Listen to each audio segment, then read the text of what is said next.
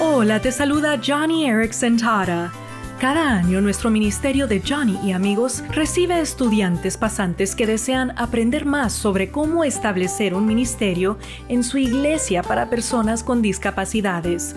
Estudiantes como Tom, que tiene distrofía muscular. Y el tiempo que Tom pasó haciendo una pasantía no solo le sirvió a él como un aprendizaje, sino también como una oportunidad para que otros aprendieran de él.